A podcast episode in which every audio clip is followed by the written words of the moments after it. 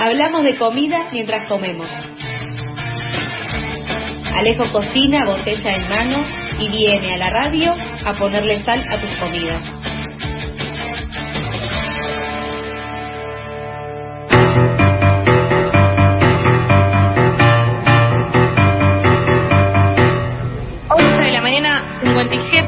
Minutos. Estamos pisando el mediodía de este viernes 25 de junio y ya le damos la bienvenida a nuestro querido compañero Alejo arroba cocinebrios. Hola Ale, querido, ¿cómo estás?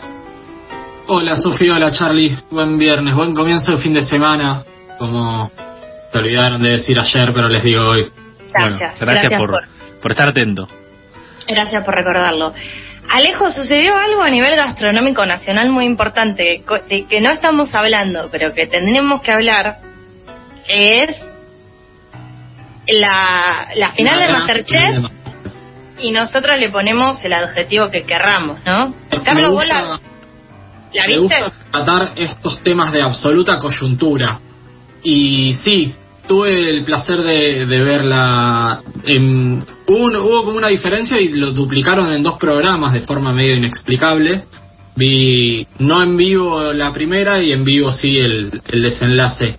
Y recién que estaba, había un, una grabación en la que gana Georgina Barbarosa, que es la participante que la pierde. Es que grabaron las dos pero hay una hay una emoción. Yo vi un chico llorando de la emoción cuando lloraba mucho, lloraba feo también. Y tal vez el, ganador y me, sentí un poco robado, digamos. Me vendieron un buzón que después cuando vi el, la otra grabación también lloraban los dos. Alejo, eh, me sorprende tu inocencia. Sí, sí, yo quiero eso primero. Segundo, que cada vez que alguien toma una decisión, vos por ejemplo eh, decidiste ser columnista de este programa, eh, en otra dimensión paralela hay un Alejo que decidió no ser columnista de este programa y eso pasa con cada situación, eh, digamos, donde se abren dos caminos. Por ejemplo, ¿Cómo se llama esta teoría conspirativa? no sé, pero hay videos, parodia, por ejemplo, no sé, de que Boca ganó la final en Madrid y cómo hubiese sido. eso existe, digamos, hay también parte de la magia de la modernidad, de YouTube y todo eso. Es verdad, vos apuntás a que desde la producción directamente se grabaron dos cosas como para ir viendo qué media más. A lo mejor, no, no sé a, qué responderá eso. pero, por favor, esperen. Acá yo soy la licenciada que les puede explicar, Bien. gracias a estar 78 mil años en la carrera de comunicación, les voy a explicar con palabras de Santiago del Moro lo que hicieron. ¡Ah, la carrera de Silo! ¡Ah, la carrera! ¡Ay, la carrera de comunicación de la UBA! ¡Ay, la carrera de comunicación! Bueno, eh, sí, lo que dijo Santiago del Moro en el taxi que se toma, porque yo esta semana última me miré todos los días Masterchef para llegar bien eh, informada a la final. Tapada de laburo. A mí los realities... aceitada.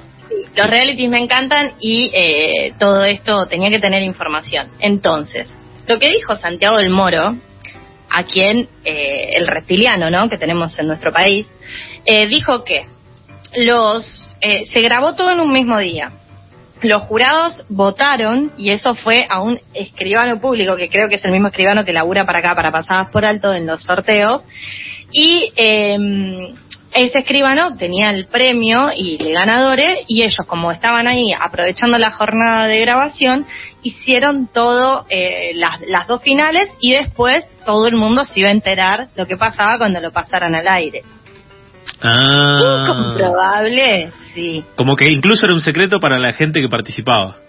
Claro, pero acá lo que, lo que es importante, porque el, el sobre no lo abre nunca, por lo menos en lo de Marcelo, Hugo Tinelli sí hacen la mímica, está ahí eh, el, el, escribano. Le controla la apertura del sobre que tenga. Salamone o como sea que se llama. Bueno, eh, acá no, simplemente hicieron la, la, morisqueta, pero sí me acuerdo que Santiago el Moro, unos días antes, había dicho, se grabaron las dos finales. Como si fuera algo completamente natural. Que sí, de vuelta uno pensaría. Es eh, sí, vuelta, dos finales, ¿cómo es? No, claro, eso es raro. Sí, es raro. Lo que no estamos hablando, que tendremos que hablar, que estuvo también ayer en la, en la final, eh, es eh, lo insoportable que es Dani Lachepi. O sea, yo no lo sabía y ayer dije, ¿alguien la puede sacar de acá? Hay una especie de, de estos influencers de Instagram que muchas veces tienden a querer aparecer más de lo que de lo que corresponde. Ayer me, me generó esa misma sensación. Eh, me, me dio esa, esa imagen y además me dio otra imagen, esas mesas que armaron, que es la fiestita del coronavirus, más o menos. Sí, sí, Cuando se intentan posicionarse a cierta distancia entre los conductores y todo un poquito, y ayer había 14 personas tomando de la misma jarra de vino, más o menos. Eh, no me pareció correcto eso. Sí. Una cada cual, no, estaba bueno verlo. No, no estaba, no, no, no estaba bueno verlo. Ahora me pongo de pie porque Andrea Rincón es eh, impresionante cómo me alegra verla. Sí, según, según el inglés de pasado por alto sería Andrea Corner, ¿no? Andrea Corner. Sí, Andrea, Kisses in the Corner, olvídate que sí, es Andrea Rincón, hermosa. Eh, pero bueno, los realities, y la familia argentina. También lo que me molestó un poco fue que era una competencia, pero era una competencia sana. Dale, arrancale un ojo. Hay cuchillos, hay situación. El país también vive. Hay cosas calientes, puedes tirar un. El conflicto es el motor de la historia. Por favor, tirale un eh, caramelo caliente a Georgina Barbarosa a ver qué pasa. Igual el punto más alto de todo el reality fue cuando una de las participantes levantó una comida del piso y se la dio llena de mugre al jurado, con lo cual lo que nos termina interesando a todos, en definitiva, es un poco el quilombo. La familia, la buena amistad entre todos y que todos se llevan bien y que todos se educan y se dicen hijo, hija, tío, sobrino, no, no cierra. Igual lo mejor de esa situación fue que ella negó haberlo hecho, lo cual me parece maravilloso. Porque, claro. Sí, vos negás todo. en, un lugar, claro, lleno de cámaras. Vos negás, ante la duda vos negás. Te cuento a los oyentes que tanto Charlie como Alejo son abogados. Así que eso demuestra un poco, nuevamente, lo dicen ustedes solos, yo no voy a decir nada. Eh, yo todavía no soy abogado, estoy en camino, esperame, dale ahí, yo sé que cuesta un poco, pero esperame. Y, mm, pero bueno, eh, me tengo fe. Ale, tengo una pregunta comprometedora para vos, que porque bueno, la gente, viste, como es, me para por la calle y me pregunta cosas sobre cocinebrios, y ya son varios los que me preguntan, che, siempre dicen, Alejo cocina botella en mano, pero no, a las once y media de la mañana, 12, está con botella en mano. En este momento, ¿estás con botella en mano? ¿Hay algo ahí? Teniendo en cuenta que es viernes, ¿no? ¿Arrancás temprano? Yo tengo siempre preparado un mate que en realidad disimula. Eh, adentro lo que tiene es una bebida alcohólica. Pero cosa de no quedar tan mal, uno tiene Zooms de trabajo también, claro. uno lo puede, lo puede disimular mejor. Es como aquel famoso periodista que se ponía una taza de té y le colgaba un saquito, incluso a la taza de té, pero adentro lo que tenía era whisky. Qué capo. Ah, para tener declarada la voz, chicos. Claro. Eh, ese... Vos, Carlos, que sos locutor, deberías saberlo. El whisky sirve mucho. Qué fuerte estar tan en pedo igual a esta hora, ¿no es cierto? 12 del mediodía, fuerte. O sea, ¿cómo tirás hasta? Encima en pandemia, que yo me tendré que dormir siete siestas para poder sobrevivir. Eh, dicho esto, quiero decir, ¿estás conforme con la final? ¿Te pareció bien que haya ganado Gastón Dalmau?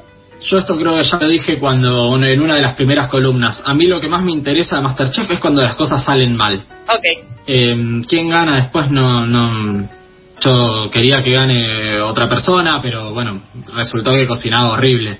Así que no. ¿Daniel Arauz? No, yo quería que gane Juanse porque me gusta mucho la música que hace, pero. Claro. ¿La Biblia, el disco ese, te gusta? Sí, me gusta mucho el disco de la Biblia que sacó. Eh, pero bueno, eh, desgraciadamente resultó que cocinaba mal, ese es, es mi problema. Sí, tal vez su problema es que desde el aire no se ve, ¿no? Desde el aire no se ve, eh, sí, tiene, tiene, varios problemas Juanse, pero... No los vamos a enumerar ahora, ¿qué, son, ¿qué somos? Ahora, ¿Qué, no ¿Qué es ese dedo acusador? Este pero me llevaron, me llevaron. Qué mala gente. Eh, bueno, quiero decirles que lo que sí sabemos es que esta gente va a tener trabajo, eh, seguramente Gastón Dalmau, que vive en Los Ángeles, o sea, se llamaba Gastón Dalmau, que vive en Los Ángeles, eh, va a tener algún programita de cocina en Los Ángeles, donde sea, o en Instagram.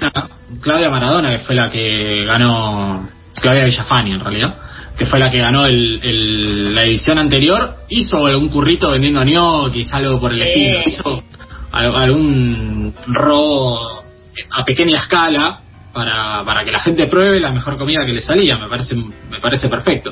Y eh, claramente la tía Georgie ya se está abriendo una franquicia en todos los puntos del país para comer y comprarte la peluca de la tía Georgie. Ya tiene filtros de Instagram, ya su cuenta creció un montón e incluso sin ganar ya aparecían los PNTs de Masterchef. Aparecía Santiago del Moro y aparecía ella.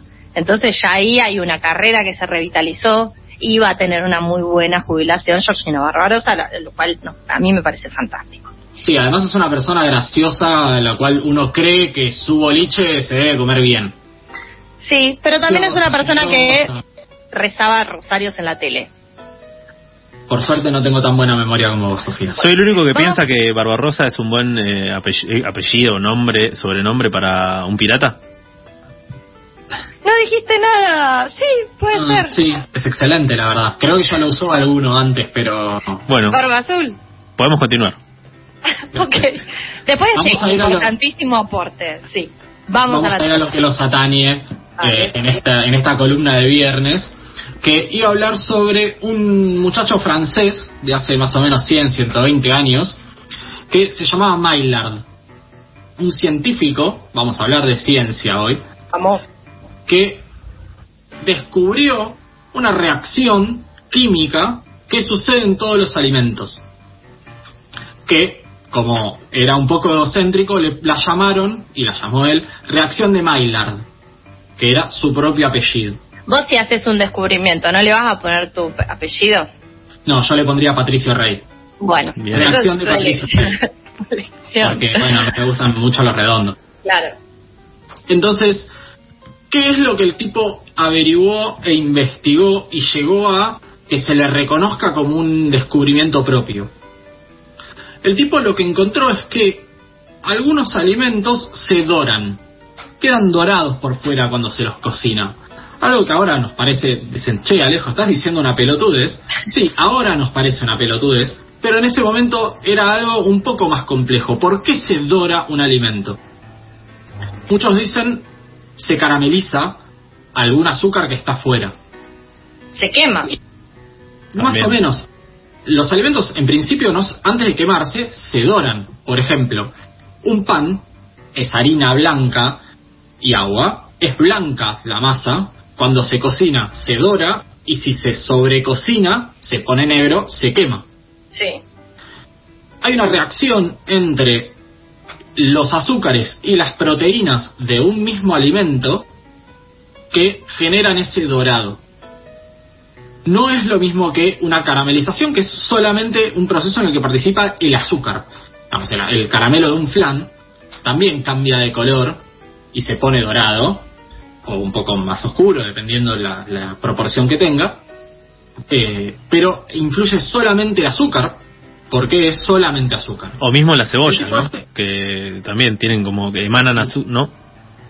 Esto es es una reacción de Maillard en principio y después caramelización. Ah, no chamullé, Carlos. No, no, tiré a ver si la pegaba, viste, como en el examen de esta mañana. la ciencia y vos venís a chamullar, no, no, no chamullé. Está bien, está bien. En la reacción de Maillard lo que se genera es que los azúcares se combinen con las proteínas que tienen los alimentos y generen un sabor nuevo.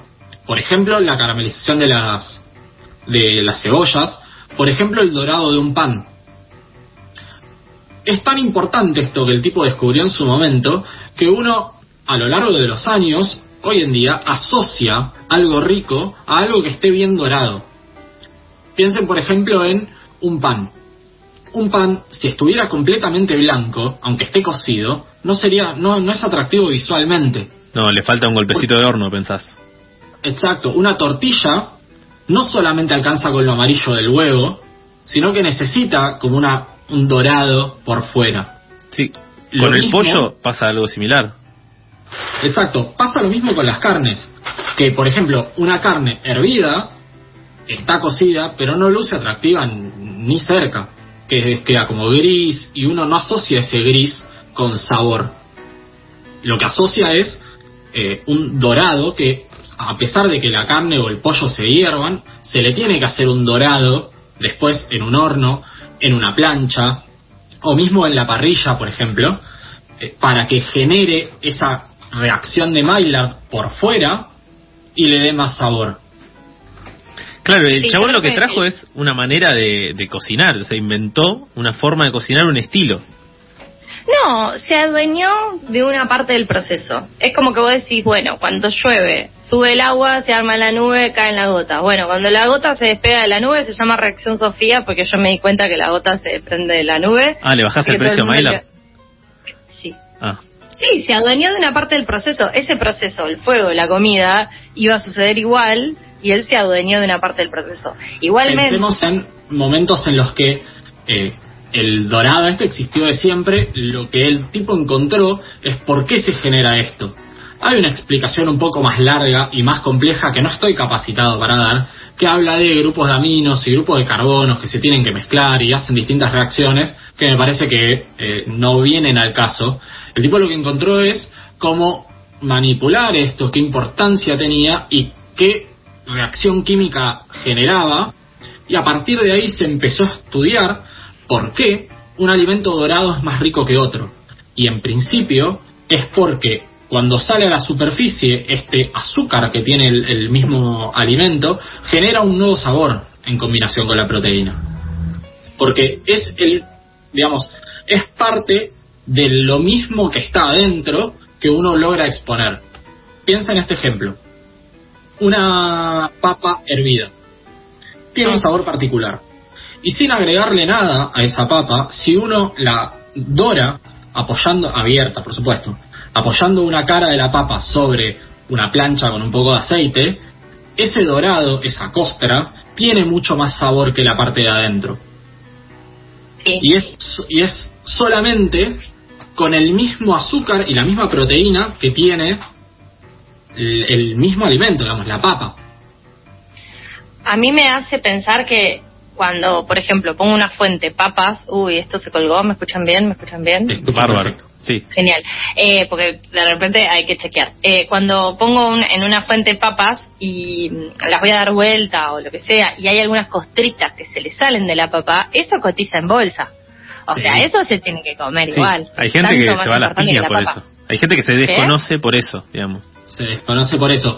De hecho, ese me parece el mayor premio que tiene quien cocina es, es, inevitable que uno mientras cocina, mientras sirve, embuche. Y si alguien y si alguien está cocinando y te da esa parte a vos, es porque es como la charla que tuvimos antes de Nicole Kidman y Jimmy Fallon, te está tirando un centro, me parece. está tirando un Hay amor. Pues está siendo amable, amigo. Sí, puede ser amor, pero no necesariamente amor de desconocerse y terminar en el, en el córner a los besos. es amor. Sí, tenés razón, es amor. No necesariamente tiene que ser de índole No necesariamente de relación de pareja eh, sexual, sino cariño, mucho cariño. No pueden, chicos, no pueden pensar solamente todo el tiempo en eso. Por favor. Tenés razón. Eh, el amor es más allá. Pero sí, es algo, un gesto, pero obviamente quien cocina es quien come mejor. Casi siempre. Casi siempre. Hay una película que hicieron eh, justamente por la obsesión que tenían eh, algunas personas en torno a esto, una película infantil que se llama El Camino hacia el Dorado, eh, la recomiendo mucho. peliculón, peliculón, realmente, pero no tiene... Ay, no, qué cosa, extrañaba tus chistes. Bueno, ¿tiene algún límite del dorado? Sí, hay, hay como alguna especie de, de lugar en el cual podemos dorar los alimentos y otro en el que no. Esta reacción genera un dorado y una costra, que es muy rica. El límite está en cuánta costra queremos que se, llegue a formar sin quemarlo el alimento. Hay algunas cosas que algunos alimentos, esta reacción además eh, a mí me gusta mucho porque sucede en todos, en absolutamente todos los alimentos, salvo los que se hierven, eh, porque no llega el agua a la temperatura necesaria para generar esa, ese dorado el límite está en que no llegue a quemarse si es, no es lo que queremos. Por ejemplo, hay, hay algunas cosas en las que un quemado puede quedarle muy bien. Por ejemplo, en una papa al horno. ¿Por qué? Porque genera un amargor, una costrita muy rica. A mí me gusta mucho también, por ejemplo, que se quemen un poco las cebollas de una fugaceta. Me parece el mejor ejemplo de todos una, una cebolla de fugaceta, no todas, pero las, sobre todo las que están en la superficie, que se queme un poco, le agrega como un crocante y un amargor a la pizza, que queda muy pero muy bien. Ahora, cuando de ese dorado o marrón de repente en alguna carne pasa a un negro muy sostenido, ahí ya va a haber un problema. Principalmente el que el ejemplo más fácil de ver lo que se me ocurrió es en el tema de las hamburguesas. La hamburguesa tiene un tema con la cocción que es que, mm, ya lo hablamos anteriormente, no puede quedar cruda al medio, no puede quedar rosa. Por un tema de, higiene y de síndrome urémico hemolítico que si alguien tiene ganas de averiguar lo puede googlear. Entonces, al necesitar una mayor cocción, muchas veces, por una falta de materia grasa abajo, que puede ser aceite, o lo que sea, se termina quemando. ¿Qué diferencia tiene? Y es de un color marrón, pasa a uno negro, que genera, primero que se seque muchísimo eh, esa parte, y además genera un amargor en mucha superficie que, que no queda rico, no queda rico. A diferencia de, por ejemplo, los otros casos en los que puede llegar a ser buscado esa combinación entre un dulzor de un dorado correcto y un poco de amargor de una parte quemada que puede llegar a serlo interesante. Sí, también te puede invitar un poco a la autocrítica y a mejorar en el arte de la cocina, porque si de repente se te pasa un patty es porque hay algo que estás haciendo mal, me parece. Sí, sí, pero de todas maneras, el, un patty, por ejemplo, es difícil que se te pase porque tiene una cantidad de grasa correcta en proporción la, el medallón y es difícil que eso, si se pasa es porque la verdad te fuiste a hacer otra cosa y te lo olvidaste mucho tiempo. Es mucho más fácil que pase con carne picada mm, eh, más tradicional, digamos. Ahí ya hay muchas más posibilidades de que, de que se te queme. Y ese negrito del quemado no está bueno, te arruina todo el producto, por decir de un modo. Sí. Otra cosa que, que quería hablar de esto es esa diferencia. Nosotros recién dijimos carne picada y hamburguesas, en, como un ejemplo, pero hay como un mito alrededor de un dorado y sellado de alguna carne, pienso en un bife o en una carne que se hace al horno, eh, que dice que si primero se sella, se dora bien fuerte y después se mete al horno o se baja la, la temperatura, hace que quede jugoso. Genera como esa costra, genera como una especie de capa que hace que los jugos mismos de la, de la carne no se, no se vayan. Incluso también hay que lo dice de los, de los panes, esto, para que no pierda la, la humedad del medio. Y hay, y hay un tema ahí, que es que el dorado ese, que parece que es una costra, no impide que salga el vapor.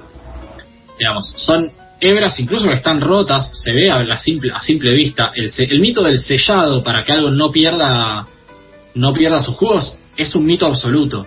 Quien quiera probarlo lo puede chequear poniendo dos bifes iguales, haciéndolos de distinta manera, y va a encontrar que no hay entre esta reacción y el sellado una relación directa con que algo quede más jugoso. La clave, sí, es que ese esa búsqueda de que no se escape todo el vapor, el agua que tiene el alimento, sea, sea dentro de una cocción a fuego bajo. Si esa cocción a fuego bajo se hace correctamente, el alimento va a quedar jugoso y después se puede dorar rápidamente unos segundos o unos minutos con un fuego más fuerte para generar esta costra. O sea, vos este eh, no recomendás necesariamente para cocinar una carne eh, sellarla previamente. Esto cuando se, se hace al horno, ¿no? No, no, es en, lo absoluto necesario. Lo más recomendable siempre es cocinar todo a fuego bajo y, y al final unos minutos de fuego máximo hasta que se dore. Que lo que generamos es una cocción pareja de, todo de toda la carne en general y después unos segundos de dorado para buscar esta reacción. Lo mismo que les decía antes de que un color gris o un color blanco no es eh, atractivo, es justamente lo que, lo que tenés que evitar cuando estás haciendo una pieza grande, un pan o una carne o lo que sea. Tenés que cocinarlo correctamente y luego buscar ese dorado que te aporta sin romperte y sin secarte o arrebatarte la pieza que estás cocinando y que te quede crudo al medio. Bien, Ale, o sea, eh, me queda clarísimo que el, tema este del dorado hay que saber manejarlo y, y también eh, romper algunos de estos mitos que tenemos del sellado y capaz vincular el dorado a algún tipo de, de cuestión que, que, va más allá del sabor, que, que, no siempre hay que darle mucha cabida, ¿no? Para usar palabras técnicas. Y no olvidar eh, la amenaza latente siempre del Escherichia coli. con las carnes mal cocidas. Eso es algo que todo el tiempo, cada vez que nombre carne picada voy a, decir algo al respecto, porque me parece importantísimo. Siempre digo, Argentina es el país con más muertes por síndrome urémico hemolítico, y es una de las principales causas de muerte entre chicos menores a 5 años. Eh, los chicos menores a 5 años no tienen que comer carne picada, y todos después, cuando seamos adultos, siempre hay que comerlo bien cocido. Bueno, con esta reflexión y este llamado a la acción concreta de arroba cocinebrios, llegamos al final, a la conclusión de tu columna. ¿Qué canción nos trajiste hoy para cerrar? Sí, hoy traje una canción que me gusta mucho, eh, que se llama Gran Lady de Los Redondos. Les quería preguntar si ustedes saben o se imaginan cuál es la relación entre Gran Lady de Los Redondos con la ciencia en la cocina. No. Y, tal vez habla de, dorar algo. O... No, de la ciencia. Yo preguntaba, por eso no, como no sabía, quería saber si ustedes sabían. Ah, no, Era eso. Bárbaro, buenísimo. Recuerden que eh, si tienen dudas, consultas, si quieren ver recetas, pueden entrar a arroba cocinebrios. Allí está nuestro queridísimo Alejo a disposición. Eh, muchos oyentes de pasadas por alto le dicen, ay, qué buena receta que contaste el otro día en la radio. Así que háganlo, súmense también a la comunidad de arroba cocinebrios. Y vamos a escuchar esta canción y a tratar de descubrir entre todos juntos qué es lo que tiene que ver eh, los redondos con la ciencia en la cocina.